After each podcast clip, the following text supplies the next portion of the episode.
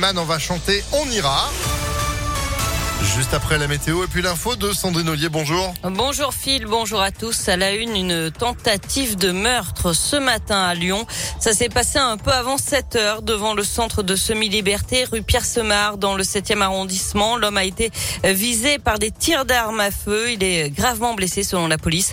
Le véhicule utilisé par le ou les agresseurs a été retrouvé un peu plus loin, en feu, rue de Surville. Euh, l'auteur des tirs est toujours recherché. Mauvaise nouvelle pour notre portefeuille. L'inflation a encore accéléré en ce mois de mars, plus 4,5% tiré vers le haut par les prix de l'énergie et de l'alimentation. Des perturbations dans les crèches et les cantines notamment. Nouvelle journée de grève dans la fonction publique. Les syndicats réclament l'augmentation immédiate du point d'indice, la retraite à 60 ans à taux plein et une augmentation des effectifs. Et puis à 10 jours désormais du premier tour de l'élection présidentielle, on connaît désormais le protocole sanitaire pour aller voter.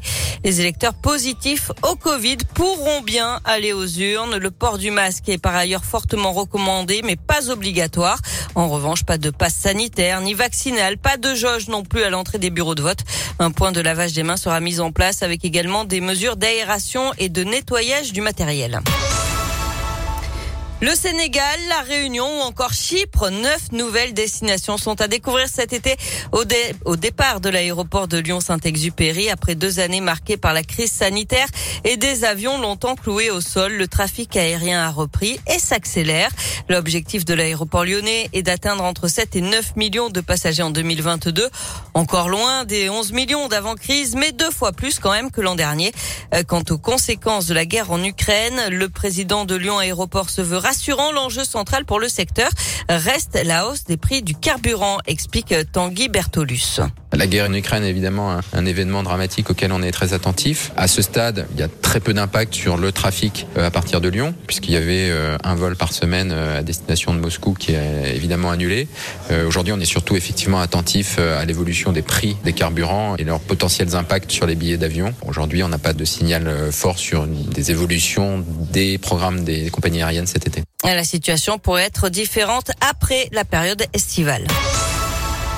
Du sport, du foot, OL Juventus, quart de finale retour de la Ligue des champions féminines. Les Lyonnaises doivent impérativement l'emporter avec deux buts d'écart pour se qualifier. Coup d'envoi à 21h. Mauvaise nouvelle chez les garçons. Maxence Cacré sera absent des terrains pendant plusieurs semaines. Il s'est blessé hier matin pendant la séance d'entraînement. Il souffre d'une lésion du ménisque et sera absent environ quatre semaines. L'OL qui pourrait annoncer aujourd'hui une nouvelle recrue, un joueur venu d'Ukraine. Information du journal de l'équipe. Une conférence de presse est annoncée cet après-midi.